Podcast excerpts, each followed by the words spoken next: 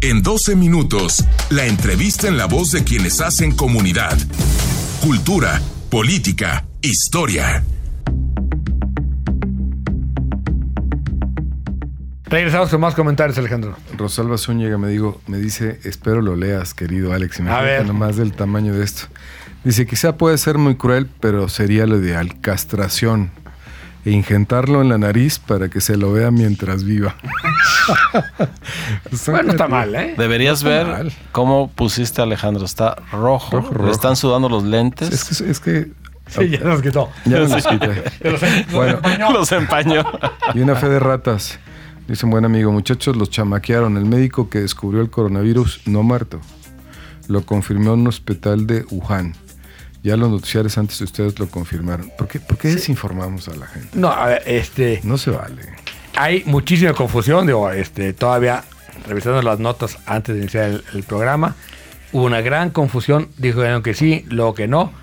Este personaje que fue el que alertó, no sabemos si es propiamente el que descubrió, pero el que alertó sobre el coronavirus, la nota del país a las siete y media de la noche decía que era él el que había alertado y que estaba muerto. China lo había desmentido, ¿no? Qué honor que nos chamaquee el país. Pues sí. ¿no?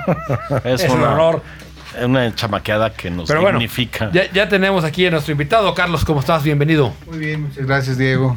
Con el gusto de estar con ustedes. Gracias, No, Carlos, un, por un venir. placer. Este, a ver, ha habido una gran discusión esta semana sobre eh, la jurisprudencia que emitió la Corte Sí. en materia de jubilaciones o pensiones Sí. de, del IMSS. ¿Por qué no empiezas por explicarnos así en tres palabras cuál es el tema que se está debatiendo y cómo hay que entenderlo? Bueno, yo quisiera fijar una premisa primero que Sí. todo. Mira, este, la, las prestaciones tanto en especie y en dinero que otorga el Seguro Social se dan en los términos y condiciones que la misma ley señala, ni más ni menos. Partamos de esa base. ¿Por qué? Porque luego eh, de ahí vienen las controversias de algunos particulares que se sienten ofendidos, diciendo, no, a mí no se me está respetando un derecho al cual creo tener, y entonces vienen las controversias y generan este tipo de jurisprudencias como la que como la que tú señalas, ¿no? Y ya le, le fija y le dice cuál es cuál es la condición que debe de prevalecer y que dice son 10 veces el, ah, el salario mínimo vigente en el seguro en el ah, Distrito Federal como límite superior para tomar en cuenta tu cuantía de la pensión. Nomás en el Instituto Federal. No, No. En el salario Cuando, cuando había, había diferencia. dos salarios distintos. Entonces, este es el salario y ese es el límite superior al que se debe de, de regir para tomar en cuenta tu cuantía. Entonces, hay gente que se sintió vulnerada y dijo, no, no, no, yo este, quiero merecer el- los 25 veces el salario mínimo, me debe de alcanzar a lo mejor la nueva, la nueva ley del ¿De dónde viene esa 97. diferencia? De, ¿Cuándo pasamos de 10 a 25? Mm, Bueno, lo que pasa es que la ley de 1973 marca en su artículo 33, que inclusive lo menciona el, Sí, el sí, mismo, la- jurisprudencia, este, se modifica todo cuando viene la ley de 1997, que entra en vigor el primero de julio de 1997. Ahí empieza a hablar de 25 veces el salario mínimo. En el 28 transit en el, no, en el vigésimo no, quinto de esta ley de nueva, la del 97, ya nos dice cuál es la base que se va a tomar para la cuantía de la pensión y te dice que va a empezar con 15 veces el salario mínimo vigente en el Distrito Federal. Para no repetir vigente en el seguro del Sí. Distrito Federal, nomás voy a decir el, El salario salario, mínimo, sí. las veces el salario mínimo. Y entonces este y te va y te dice que va a aumentar en un 1% porcentual cada año hasta llegar al 2007 que va a ser de 25 veces el salario mínimo. Entonces, el 2007 ya llegó, ya pasamos desde hace mucho, entonces ya está en 25 veces el salario, el salario mínimo, ¿verdad? Bueno, pero eso es para quienes, para quienes tengan un, El derecho a una pensión. Quienes tengan derecho a una pensión. a una pensión, pero que hayan cotizado por encima de eso. Eh, bueno, eh, los que hayan cotizado por encima de eso van a llegar hasta el límite nada más. 25 salarios. Pero los que Nada cotizaron más. por abajo no tienen no tienen problema, no, claro que no. Entonces, bueno, eh, vamos a suponer, eh, alguien que está en esta generación de transición, que, digamos, cotizaba arriba de los 25 salarios mínimos, o sea, un salario alto, porque los 25 salarios mínimos actuales son 92 mil pesos, más o Eh, menos. Más o menos. Este, implica que tenga él un ahorro en su sistema del retiro para que el IMSS le reconozca esa pensión o no? Bueno, lo que pasa es que si está abajo de ese límite, no hay problema. Él No va a tener su discusión. su- no hay discusión. Si está arriba, va a tener que llegar al- límite de 10 de salarios este, mínimos. Pero Que tuvo que haber cotizado con ese salario. Sí, claro, claro, definitivamente. Ahora, este es importante señalar que las personas que van a controversias legales o que se sienten vulnerados es porque quieren alcanzar el límite máximo y que sí han cotizado más arriba de esos 25 salarios mínimos o hasta 25 veces el salario mínimo. Entonces dicen, oye, no, pues yo sí me vi vulnerado. ¿Y por qué me recibiste el pago de esa prestación si, si me ibas a dar hasta 10 veces el salario mínimo? Oye, ahí me estás perjudicando. Y ahí habría y cabría, estarían a salvo los derechos de esas personas para pedirle una devolución al instituto si no me lo vas a calcular de esa forma. Tú me lo vas a cal- calcular nada más hasta 10 veces. Oye, el excedente que pagué me lo vas para atrás. Esa es otra, otra que está ahí, muy buena. ¿Me Sí. explico? A ver, pero entonces, este, si esto tiene que ver con las afueras o nada, o sea, los que están... No, no, no, ese, ese es otro tema. Y ese ya parte. es eh, tema de la nueva ley. Ese ya es tema de la nueva ley. Tú tienes tu cuenta individual para el retiro. eh, la- las afores son las administradoras de los fondos, de los recursos que se te van depositando a tu cuenta individual. Tú escoges una afore dependiendo la que tú uses, la que creas que te da mejores dividendos. Pero nada tiene que ver con esto que estamos viendo ahora, que ha causado mucha controversia, porque la gente tiene temor al decir, oye, pues yo me estoy yendo, estoy cotizando con eh, 25 veces el salario mínimo porque quiero al final de mi vida laboral recibir una buena pensión para que a la hora del final, cuando yo llegue y tenga las condiciones que nos marca la ley como son el haber cumplido la edad suficiente que en el caso de cesantía en avanzada son 60 años, en el caso de vejez son 65, me des una cuantía diferente a la que yo expectaba. Claro. ¿verdad? Entonces ahí es donde me veo vulnerable, es donde ha de- levantado mucha ámpula, porque dice la gente, no, pues ya no sigo pagando, sigo pagando con el límite, ¿qué hago? Y cabe hacer mención, hasta el día de hoy, el Seguro Social sigue pagando con 25 veces el salario mínimo. Hoy se el juntó el Consejo Técnico del IMSS, ¿no? Para decir- hoy se juntó para sí. decir que iban sobre los 25 Sí. salarios mínimos. Sí, así es. Pero realmente lo que funciona es lo que viene en la jurisprudencia. Eh, si O lo sea, quisiera aplicar el Seguro Social, es lo que viene en la jurisprudencia. O sea, Entonces, por eso aclaró al presidente que no lo van a aplicar.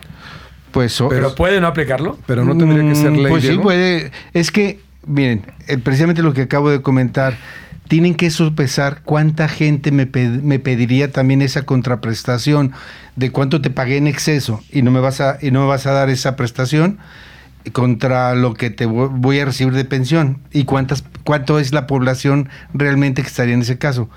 ¿Qué será mejor? ¿Seguir pagando con No, 25 veces el salario No son damas de la caridad, lo que calculan es que sale más barato Ah, pagar la a exactamente. quien la demande Esa- así que es. regresarle a todos los que pagaron exceso. Exactamente. Y ahorita y los que más se preocupan o los que no nos preocupan son los que ya estamos más o menos en edad de, de la, de la la pensión. ¿Cuántos años tienes que cotizar para poder pensionarte? Semanas. Depen- depende la, la ley que te aplique. Para la ley del 73, de 1973, son 500 semanas de cotización, que son alrededor de 10 años.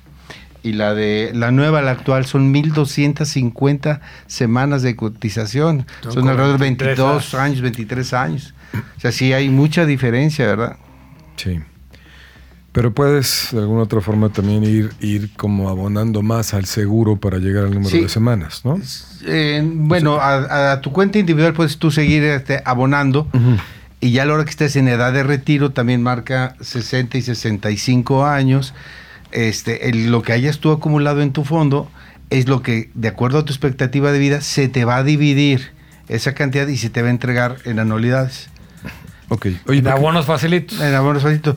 Al menos que tú quieras retirarla en una sola exhibición, también te da la... Pues ya no sabes qué va a ser mejor, si retirarlo en una sola exhibición o que te lo den año con año. Porque, porque digo, ¿cuál sería la diferencia? De, yo digo, ¿sabes qué? Pues hay gentes que no saben administrar, simplemente si te dan todo en una, en una sola exhibición y luego te lo gastas, ya que hay la opción, Claro. puede ver.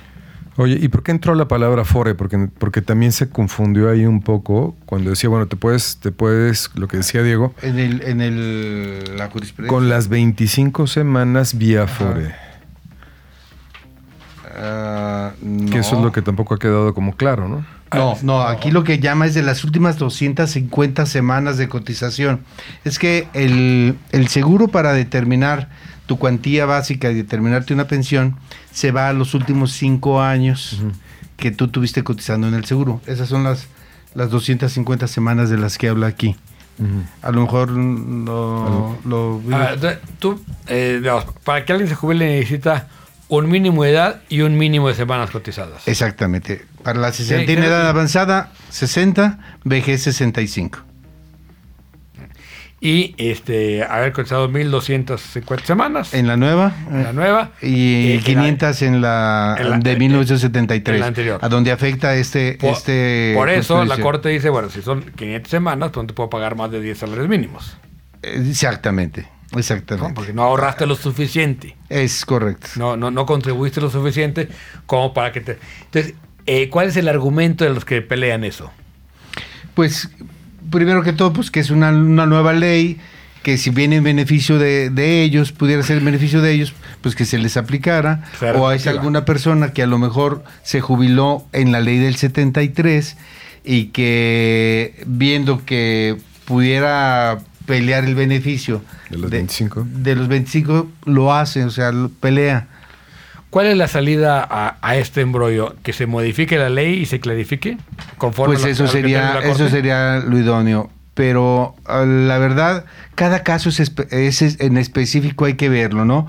Eh, Lo que estamos hablando ahorita son de generalidades, no pudiéramos, y los- sus radioescuchas no pudieran decir, oye, dijeron esto en el radio, yo voy a, para que me, se me aplique a mí. Había que estudiar cada caso en específico, porque ningún caso es igual. ¿Cuántas semanas de cotización tuvo una persona? ¿Cuántos, cua- qué- ¿Con qué salario cotizó? ¿Cuánto tiempo cotizó? Tendríamos que hacer una radiografía específica de cada caso en, es- en especial, ¿verdad? Y qué le aplica y qué no le aplica. Perfecto. Carlos, pues muchísimas gracias por No, estos de nada, minutos. al- al Carlos Cuervo, Diego. abogado especialista en el INS. Y bueno, eh, sí, no, nos aclaras muchas cosas, aunque lo que queda claro es que es un poco compleja esta ley. Es un poco compleja y la verdad, este, la certeza jurídica es de que sí pudiera aplicarla.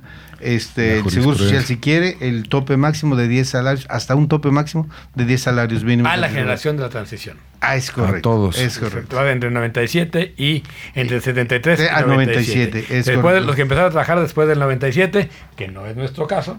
Híjole, ¿no? Y eso, pobres chavos o, o pobre gente, porque sí, la verdad es muchos, muchos años trabajando, tiene condiciones muy desfavorables a la ley de 1973. Por ejemplo, la del 73 es vitalicia. La de la 97. actual es hasta que se te acabe el, el recurso El que tú fondo. hayas, el fondo, tu fondo. Hasta que te lo Si se acabó, se acabó. Para los chavos. Y luego, sí, y luego la, la actual no tienes una mm, actualización de tu mismo fondo, se divide en los años de expectativa de vida. En la del 73 sí se actualiza de acuerdo a la inflación año con año. O sea, te- hay varias. Ah, puedes tú escoger, eh, puedes asignarla a tus a tu viuda cuando el caso de que faltes. Ahí Acá ya. en la nueva no, ya no. O sea, hay muchas cosas que realmente sí para los nuevos está muy pesado. Bueno, qué, qué bueno que tienes más años, Alejandro. Miguel, pues vete, cámbiate de país. Sí, No, no es para ti Este, este pero país. fíjate cuál, porque creo que nuestro está peor. Muchas gracias, Carlos. Vamos a un corte. Diego, les agradezco mucho la invitación. Regresamos Gracias. a hablar con Paco González, el cácaro, sobre Kirk Douglas y los premios Oscar, que son este fin de semana.